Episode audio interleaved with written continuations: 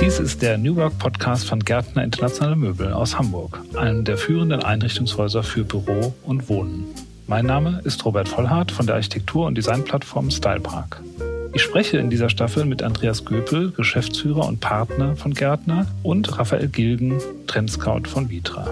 Wir sprechen zum Thema New Work unter anderem über agiles Arbeiten, Digitalisierung, Kreativität und welche Rolle Architektur und Design dabei spielen.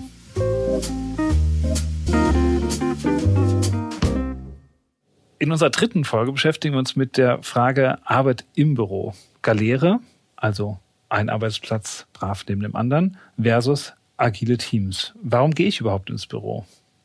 In den vielfältigen publizierten New Work Bilderfluten über neue Büroprojekte werden oft Areas mit agilen Meetingflächen gezeigt. Wenn man sich dann aber mal den Grundriss anschaut, gibt es doch immer noch beachtliche Flächen von Galere-ähnlichen Arbeitsplätzen. Andreas, hast du ein Beispiel, wo du sagen kannst, das passt genau zu dem Thema? Mir fällt da ein Beispiel eines Mobilitätsdienstleisters äh, ein, ähm, hier in Hamburg, die eigentlich, glaube ich, nur noch aus der Not, weil man es irgendwie haben muss, Arbeitsplätze in klassischer Form ähm, aneinandergereiht haben, sogar 1,20 Meter mal 80 Zentimeter, ähm, wirklich acht oder zehner Blöcke in einem wunderschönen Gebäude mit Hafenblick.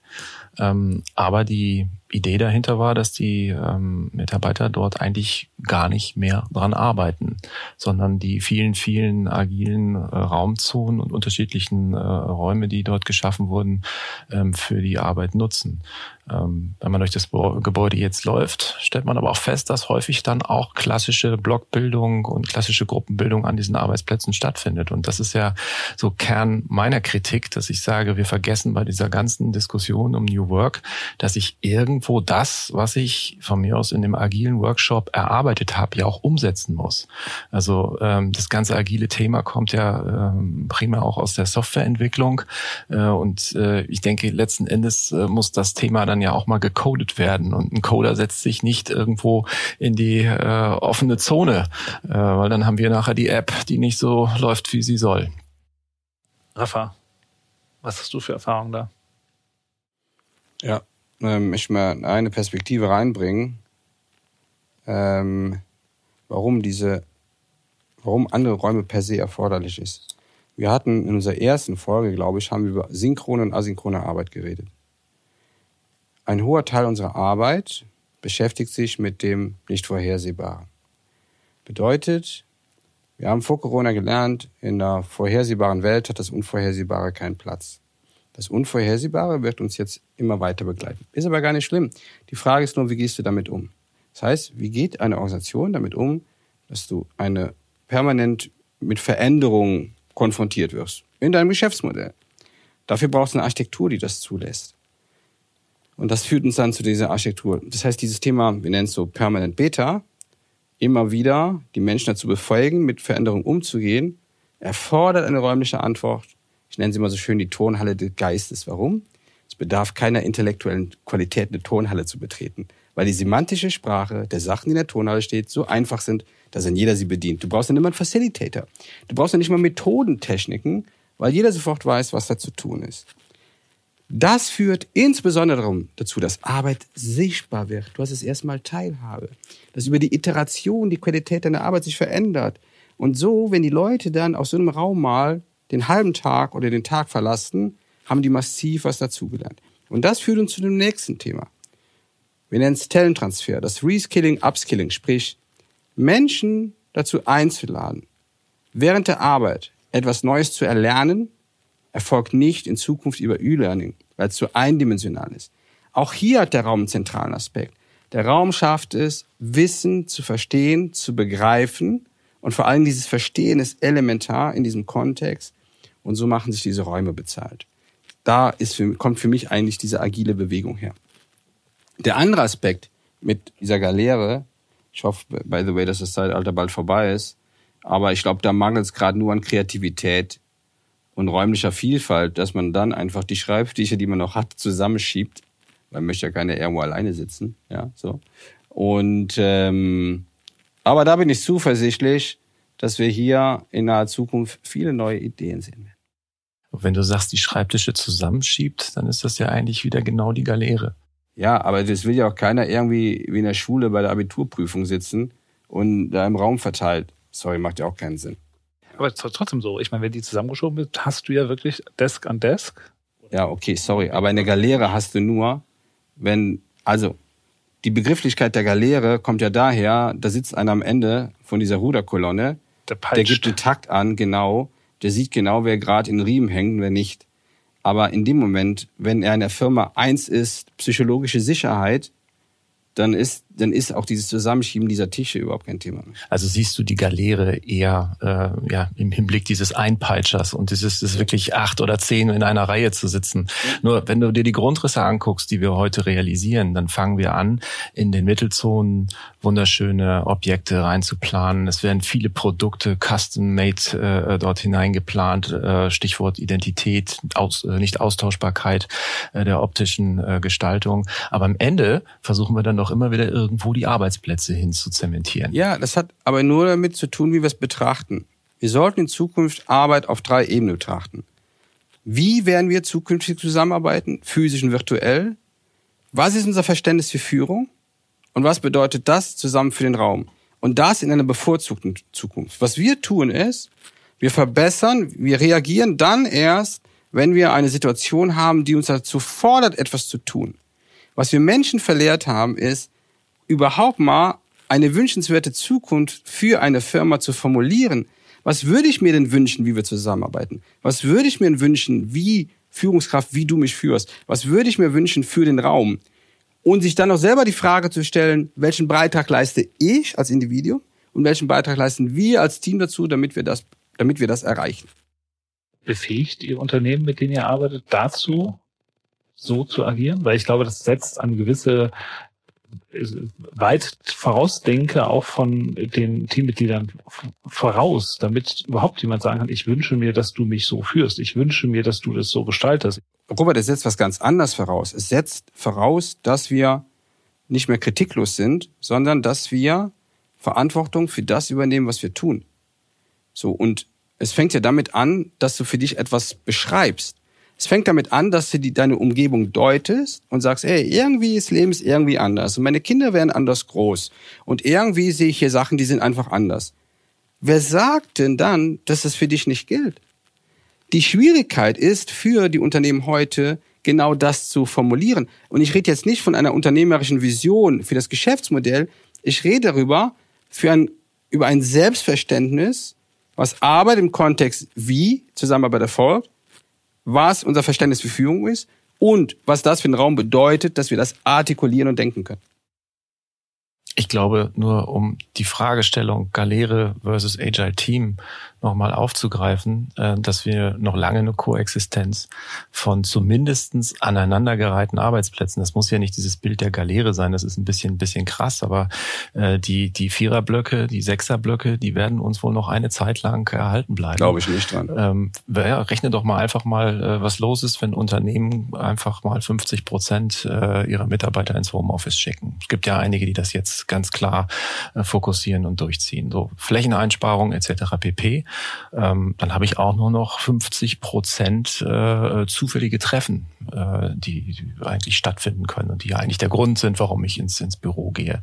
Und gleichzeitig ähm, muss ich ja irgendwie eine Auslastung dieser Arbeitsplätze garantieren. Also sprich, ich, ich habe wahrscheinlich eine Überbelegung. Nicht auslasten. Na, natürlich muss man Dummheit nicht auslasten, aber irgendwo müssen diese okay. Arbeiten gemacht werden. Gehen wir nochmal zurück in unseren Maschinenbauer. Der hat ungefähr 50 Prozent Mitarbeiter, die sitzen tagtäglich mit der Maus an der Hand vom großen CAD-Programm. So, wo, wo willst du diese Arbeit machen Aber der lassen? ist, das ist doch nicht die Person, von der du gerade erzählt hast. Du hast von Menschen erzählt, die zu 50 Prozent nicht mehr dahin kommen. Wenn der eh nicht hinkommt, braucht das nicht. Bei dem Beispiel gebe ich dir recht der kann die Arbeit. Einer, der in der Microstation arbeitet, der kann das nicht von zu Hause aus machen. So. Aber es arbeitet ja nicht jeder in der Microstation. Da gebe ich jetzt eins zu eins recht. Und den Leuten würdest du noch besonders toll machen, dass sie große Monitore, viel Platz haben, super Stuhl. So, ja. Weil es halt ein sehr hochgradig technologischer Arbeitsplatz ist. Übrigens, die Börse in London zeigt uns gerade, so ein Börsenarbeitsplatz, der kostet sehr wahrscheinlich 30.000 Pfund mit den Monitoren Und die ersten Leute sitzen gerade mit Oculus oder mit Hive-Brillen zu Hause. Nur mal zu dem Thema. Und was, was auch hier ist jetzt in dieser Diskussion, was wir lernen müssen, ist, schieb mal die, die, die Jahreszahl drei Jahre weiter nach vorne. 5G kommt in unsere Welt. Mit 5G kommt Edge Computing in unsere Welt. Mit dem zusammen kommt in unserer Welt, dass Augmented und Virtual Reality andere Möglichkeiten haben. Die Technologien haben eine andere Konvergenz und diese Konvergenz ermöglicht uns was eine vollkommen andere Arbeit auch an diesen Arbeitsplätzen. Ich bin bei dir, dass die Leute, die will ich natürlich auch nicht raus, die müssen das da machen, wo halt dieser beste Ort dafür ist. Aber wir sollten nicht nur an an, an eine Auslastung denken. Und jetzt denken wir andersrum. Da bin ich bei dir. Das war ja meine Kritik. Es wird doch reflexartig nur noch über Kosteneinsparungen durch Desk-Sharing geredet und durch Homeoffice geredet. Das ist doch der, der einzige äh, Faktor im Moment, äh, der die Unternehmen antreibt. Ich glaube auch Galere ist jetzt das Wort vielleicht auch ein bisschen missverständlich, weil man kann Galere ja auch positivistisch sehen, indem man sagt, da sind mehrere Leute, die rudern und zwar im Takt miteinander und positivistisch. Den Einpeitscher gibt's vielleicht nicht mehr, sondern ja, aber das wäre dann der Achter oder der Sechser ja, jetzt, das, das, das war ja, war ja natürlich klar, dass wenn ich mal versuche, eine positive Wendung von eines, einem Wort zu finden, dass du natürlich sagst, nehmen wir ein anderes Wort. Aber ich glaube, man sollte es heutzutage, ich kenne jetzt kein Unternehmen, wo man wirklich die, wo die Leute noch mit am Einpeitscher stehen und sagen, ähm, Beleg eins von zwei, drei, so ein bisschen wie bei Kafka oder bei das Apartment von Billy Wilder in dem Film. Nur, weißt du, weißt viele sagen immer, boah, Rafa, du bist so optimistisch. Bin ich auch, ändert sich nichts dran. Aber wisst ihr, was auch gerade passiert? Es gibt auch Unternehmen in Deutschland, da klingelt bei dem Mitarbeiter zu Hause immer wieder das Telefon. Und dann denkt er sich, was will der von mir? Mein Chef. Also nicht mein Chef, Raphael Gegen, sondern dann ruft dann der Chef an. Und irgendwann kommt auf den Trichter, dass das Methode ist von dem Chef. Und dann kommt er auf den Trichter, dass das Methode ist bei der Firma. Und es gibt auch Firmen, ja, die halt ausländische Töchter, wo man die Kapazitäten der Internetstruktur nutzt und sich die Frage stellt, wann hat das letzte Mal die Maus bewegt? Auch das gibt's. Aber da bin ich auch so weit, wo ich sage, wenn da jetzt nicht der Betriebsrat reingreift, dann ist der Mitarbeiter gefordert, einfach das Trikot zu wechseln. Das war ja beim, äh, beim Thema Vertrauen. Also ich sag mal, wenn das nicht gegeben ist. Ne? Ähm, aber nochmal auf die äh, Virtual Reality Thematik, die du eben, äh, die Brille, die du angewendet hast, bin ich bei dir. Ähm, nur ich glaube nicht, dass das in drei bis fünf Jahren der Fall sein wird. Ähm, die Vergangenheit, wir haben das Beispiel äh, Vitra Join und, und Break the Walls äh, äh anfangs oder in einer der ersten Folgen mal aufgegriffen, zeigt doch, dass die, dass die Zeit äh, einfach viel schneller äh, dahin geht und die Menschen einfach viel, viel länger brauchen, um so etwas zu akzeptieren. Ich sehe es bei meinem Sohn, äh, was das Spielethema betrifft. Äh, ich sehe es da die ganze Zeit, wie er ähm, schon schon als als sechs, siebenjähriger nebenbei immer FaceTime hat laufen lassen. Stichwort Videokonferenz ist für die völlig selbstverständlich, sich sehen und und äh, und gesehen zu werden. Wir sind aus der Generation, wir wollen vorher gerne noch mal in die Maske, bevor die äh, Konferenz beginnt. Gibt es mittlerweile Videos auf auf YouTube, How to Look Good und so weiter. Ne? Ähm, aber da bin ich bei dir. Nur die Zeit wird, wird wesentlich länger brauchen, bis die Menschen das in Gänze so akzeptieren. Bis dahin müssen wir halt noch Unternehmen einrichten, die noch irgendwo Arbeitsplätze haben. Stichwort The Desk is not dead. Aber das eine nochmal, ganz wichtig. Es ist nicht absolut. Wenn ich das beschreibe, ist das ein weiteres Potenzial, was die Arbeitswelt bietet. Bedeutet aber nicht, dass der physische Ort verschwindet.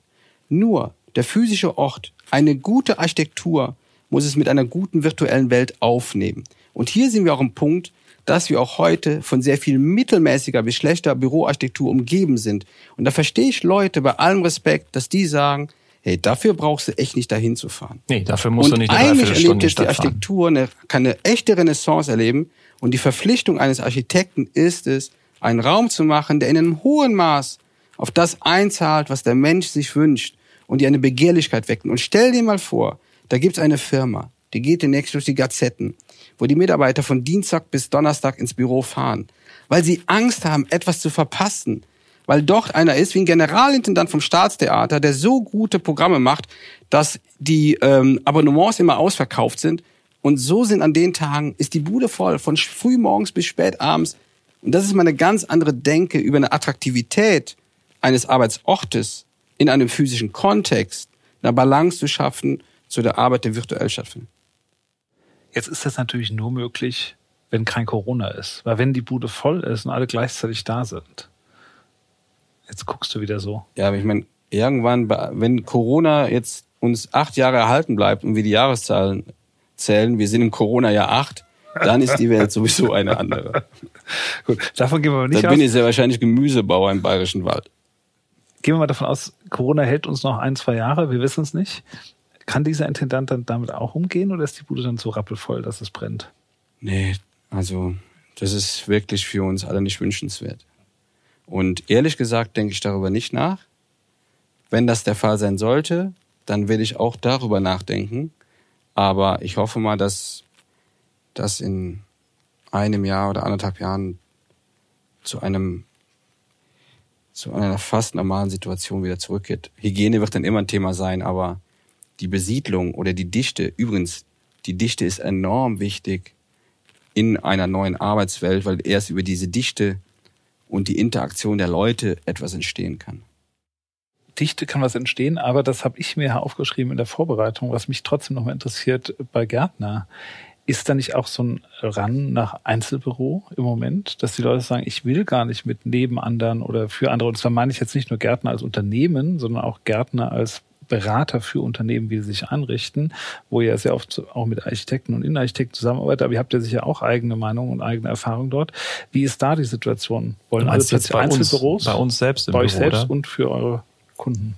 Also ich glaube, das ist typbedingt. Ähm, Es hat ja auch damit zu tun, wie wir in der Lage sind, mit Stress umzugehen. Es gibt Menschen, die sind sehr geräuschempfindlich und es äh, gibt Menschen, die äh, sind es eben nicht. Und äh, das ist ja auch ein, ein Aspekt Akustik im Büro, was uns schon schon lange alle äh, ähm, beschäftigt, wo es ja auch keine ja, allgegenwärtige pauschale Lösung für, für gibt. Und ich könnte mir persönlich vorstellen, ich komme ja noch selber so von den Anfängen äh, aus der Zeit des Teambüro, äh, des, des äh, Kombibüros, ähm, dass es durchaus auch wieder äh, Modelle gibt, äh, die in diese Richtung gehen, dass man trotzdem wieder Zellen schafft, aber eben nicht diese vielen kleinen Cubicles jetzt auf die Flächen stellt, beziehungsweise nicht Cubicles, sondern Boxen auf die Flächen stellt, die wir irgendwie dann beatmen müssen, sprichwörtlich, wenn wir sie nicht an die Hausklimatisierung anschließen können, sondern dass man bewusst wieder ähm, die Möglichkeit einer Zelle äh, ähm, ähm, bietet, wo das Wort Zelle nicht negativ sein muss. Also ein großer Kunde von uns aus der Beraterszene macht das. Äh, ähm, dort bucht man sich diese Räume und äh, das Konzept wird sehr gut angenommen und es ist sehr erfolgreich. Fokussiert arbeiten. Aber es sind halt eben äh, Berater, die im Regelfall drei Tage die Woche beim Kunden waren, zwei Tage in einem klassischen Office.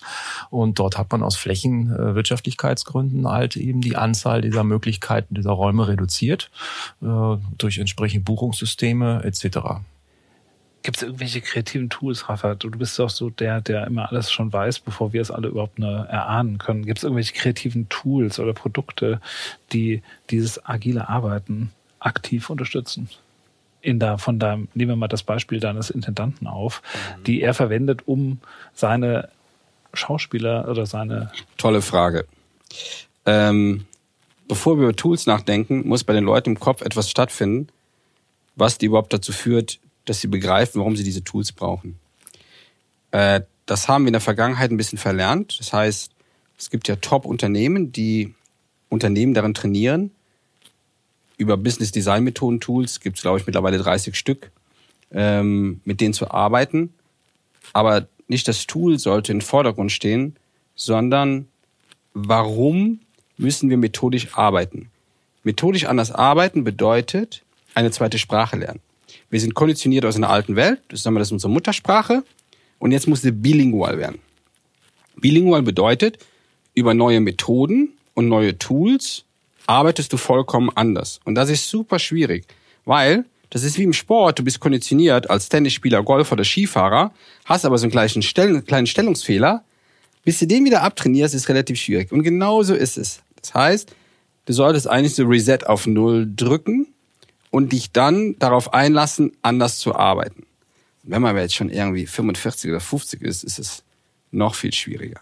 Also, es liegt in meinen Augen nicht an den Tools, sondern dass man mal versteht, man nennt das halt abduktives Denken oder abduktives Arbeiten. Das basiert, altes Denken und Arbeiten basiert auf Regeln und Beispielen und aus Beispielen entstehen Schlussfolgerungen. Das ist wunderbar in der prozesshaften linearen Welt. Aber in der Welt von morgen ist nicht alles mehr prozesshaft und. Bedeutet, Du musst, wirst mit Fragestellen konfrontiert, die die große Unbekannte sind und wo du nicht weißt, wie du die löst. In einem hohen Maß ambulant. Wenn du das verstanden hast, dass das 30 Prozent deiner Arbeit von morgen ist, hast du eine andere Akzeptanz zu Tools und eine andere Akzeptanz zu anderen physischen Räumen und wirst relativ schnell intuitiv damit umgehen. Was soll man dazu noch sagen? Was sind die anderen 70 Prozent? Die anderen, auch eine gute Frage. Die anderen 70 Prozent ist das, was wir kennen.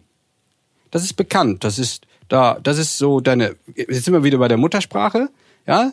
Das ist die Arbeit, die du heute kennst, die immer noch sehr prozesshaft bleiben wird. Und jetzt kommt ein Punkt, jetzt können ja Leute sagen, ja Moment, aber das lineare und prozesshafte bleibt doch da. Ja, aber Unternehmen sind ja daran interessiert, Transaktionen zu reduzieren, physische Transaktionen, weil da passieren die Fehler. Wie auf dem Karton klebt kein Lieferschein. Whatever. Je mehr physische Transaktionen digitalisiert werden, desto weniger bleibt von dieser prozesshaften linearen Arbeit für uns übrig. Was okay ist, weil diese Arbeit wird immer mehr wie T-Shirts falten oder Abwasch machen. Ja, ist jetzt nicht eine Arbeit, die einen Menschen per se erfüllen würde. Und, und es wird so über einen Zeitraum von fünf, sechs Jahren, werden wir uns einfach an diese zweite Sprache gewöhnen. Und irgendwann, bei allem Respekt, ist die erste Sprache eine entfernte Erinnerung. Und das erlebe ich noch. Und dafür braucht es dann trotzdem, und jetzt komme ich zurück zum Thema Galere versus agile Teams, dann brauchen wir eben keine Galere mehr. Und jetzt wäre noch die Frage, Entschuldigung, warum dann überhaupt so Räume für das Agile? Warum? Weil man könnte ja so Gamer sich anschauen und sagen, boah, das funktioniert ja super bei denen, wenn man so auf Twitch TV mal geht. Ich habe während der Lockdown-Phasen mit äh, Universitätsprofessoren geredet, also mit denen, die Unis unterrichten. Und ich wollte herausfinden, wie die denn mit dieser Situation zurechtkommen. In geisteswissenschaftlichen Universitäten war das überhaupt kein Thema. Aber in den FHs in Deutschland zum Beispiel war das ein super Thema. Da haben Studenten sogar gesagt, ich mache dies ja nicht meinen Master oder Bachelor, weil das Wissen auf dieser Remote-Basis überhaupt nicht vermittelt werden konnte.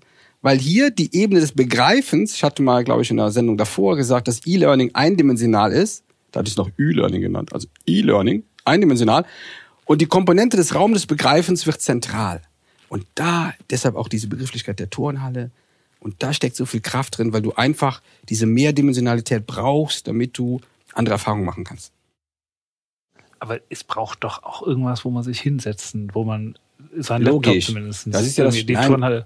Ja, du brauchst auch, warum sollte ein Büro keine kleine Kapelle haben, wo du meditierst? Also ich bleibe mal in dieser, ich hatte ja mal jüngst in einem Interview gesagt, das Büro ist eine Universität, in der du was Neues lernst. Das Büro ist ein Atelier, an, in dem du kreativ an etwas arbeitest. Das Büro ist ein Foyer, wo du durchwandelst, neue Leute triffst. Das Büro ist, und wenn man mal diesen, dann ist es natürlich auch dein Meditationsraum. Ja, du brauchst eine ganz andere räumliche Vielfalt.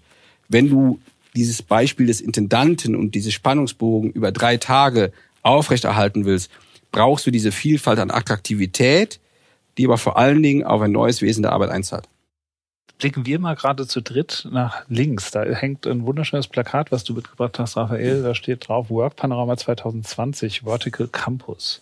Ist das das, was wir uns gerade vor, was du gerade beschrieben hast? Eingangshalle, Rolltreppen und Für die Zuhörer dieser Plot, dieser Bravo-Starschnitt in Anführungsstrichen, den können dann auch bei Gärtner anfordern. Das ist entstanden als das Work Panorama. Das Work Panorama ist ja im Prinzip so unser großes Dashboard einer vor uns liegenden Welt bei Vitra, was uns selber, Kunden, Partnern, Freunden, Anleitung, Orientieren gibt. Und mit Studenten kam ich auf die Idee, mal den physischen Ort dazu zu zeichnen. Eine, ich will nicht sagen Utopie, weil dafür ist es nicht weit genug weg. Und einmal am Donnerstag haben wir 15 Minuten telefoniert und haben ein Preferred Space entwickelt. Und was wir gemacht haben, wir haben nicht den alten Space abgerissen. Wir haben gesagt, es gibt ein Verwaltungsgebäude aus dem Jahr 1975, so typisches deutsches geordnetes Regelgeschoss, was schon in die neue Form übertragen wurde, wo man so reingehackt hat, große Treppen rein, eine kleine Town Hall. Und über dieses Gebäude, also wir haben quasi Greenfield, um in der Bausprache zu bleiben, on Brownfield gemacht auf dem existierenden und haben dann Tower, ein vertikales Gebäude gebaut, weil wir davon ausgegangen sind, im urbanen Raum hat man nicht diesen Platz, also gehen wir in die Höhe. Und in diesem Raum haben wir über die übereinander geschichteten, wie so ein Stack-Building, Etagen, erinnert ein bisschen so an diesen wunderbaren MVRDV-Entwurf auf der äh, Weltausstellung in Hannover, super schönes Gebäude, erleben wir diese unterschiedlichen Dimensionen von der Town Hall, von dem neuen Beta Space, der eher wie eine Theaterbühne ist, von dem Talenttransferbereich, ob es da gibt es eine Bibliothek, ein Auditorium, aber auch große Holodecks, bis in den wirklichen vertikalen Garten, ähnlich wie bei den Amazon Spheres. Und das ist für mich natürlich ein mögliches Bild, wie sowas aussehen könnte. Und by the way, ich finde es wie eine Utopie, es ist viel zu nah. Und wir werden auch Beispiele finden, die in naher Zukunft in diese Richtung gehen werden. Und das Gebäude, also dieses Greenfield, was auf dem Brownfield steht, hat dann ähm, gedacht für das Kollektiv. Die untere, die, die erste Ebene, wo man eintritt, ist halt für das Kollektiv und Rituale, das Zusammenkommen, das gemeinsame Frühstück, die Lernerfahrung, die Town Hall. Darüber kommt dann eher gedacht wie eine Theaterbühne, die mehrdimensional bespielbar ist von der Decke und vom Boden, dieser große permanent Beta Space, die Turnhalle des Geistes. Darüber liegt dann dieser Bereich zum Thema Talenttransfer, also wo du viel Wissen lernen und entdecken kannst mit klassischen Elementen, Auditorium, kleiner Bibliothek, aber auch Holodecks, die in fünf, sechs Jahren mit Sicherheit da werden. Und darüber, wo Kreation ist, brauchst du auch Regeneration. Dieser große Stadtpark, aber der vertikal geschichtet, weil wir gedacht haben, das ist im innerstädtischen Bereich und dann können die Leute eben nicht in so einen Park gehen, ist nicht wie in Hamburg, wo du überall Grünflächen hast. Und das war dann unsere Idee mit drei Studenten der TUM. An dieser Stelle, Jungs, nochmal herzlichen Dank, habt ihr gut gemacht. Hast vorhin gesagt, das erinnert sich an MVRDV, da muss ich vehement protestieren. Ich finde, es ist viel mehr wie Centre Pompidou oder wie Herzog de Meuron, die ähm, eine Variation davon. Aber das kann sich ja jeder Zuhörer auch vielleicht äh, unten mit dem Download Gibt sogar als DIN A0-Plot richtig schön für die Zimmertüre. Also ihr seid jetzt krass im Bereich der Corporates unterwegs und da gebe ich dir recht. Meine ähm, Äußerung in einer der ersten Folgen war aber, dass ich manchmal das Gefühl habe, dass so ein durchschnittlicher Mittelständler, und wir kommen auf das Kern, den Kern unserer Ge Gesellschaft, unserer, unserer Arbeitenden dann mal zurück, äh, dass der Angst vor solchen Bildern hat. Weil er kann das in seinem Unternehmen mit seinen 50 Arbeitsplätzen nicht abbilden, was du da gerade skizziert hast. Ja, okay, aber er kann Mieter von so einem Objekt sein. Okay, was in eine kleine Dimension? das in einer kleineren Dimension. Das wird aber schwierig. Nein, anders interpretiert. Also man beachtet, diese Firmen, die du gerade so genannt hast, die haben alle Computer, die telefonieren alle mit Smartphones, die sind alle in der Cloud. Ich will damit nur sagen, Raphael, wir müssen sie abholen. Das ist wirklich, also äh, ja, aber nochmal, nochmal, ein, noch eine andere Dimension. Wir gehen davon aus, dass die technologisch genauso weit und die Dinge auf der Kette haben wie jeder andere. Und bei der Architektur sprechen wir es denen ab. Was soll das? Weißt du, was viel cooler wäre? Dass wir es auch schaffen würden, diese Vielfalt kleiner zu skalieren. Das wäre ein Traum. Genau. Ja. Und die Gebäude sind nun mal so da, wie sie da sind. Backstein ist geduldig und deswegen komme ich drauf zurück. Ich glaube, es dauert länger, als du skizzierst. Und bis dahin müssen wir ja Lösungen im Alltag haben. Und das wäre eine schöne Einleitung, dass du nochmal eine Zusammenfassung machen kannst, Andreas. Jetzt muss ich die Moderatorenrolle übernehmen. Das ist aber nicht ganz fair von dir, aber ich mache es gerne. Ähm, Galere agile Teams. Ich denke, ähm, wir werden das nicht, nicht äh, allumfassend lösen. Ähm, auf der einen Seite ähm, haben wir die Galere etwas rausgearbeitet äh, und sie ähm, eigentlich so in der Form, wie wir sie da skizziert haben, finden wir sie heute dann doch nicht mehr vor, was ja positiv ist. Aber letzten Endes, denke ich, können wir zusammenfassen, dass äh, irgendwann dieser Arbeitsplatz weniger werden wird. Aber in der Übergangsphase, glaube ich zumindest, wird er immer noch notwendig sein. Sehr schön. Und dann sage ich vielen Dank fürs Zuhören und wir hören uns bald wieder.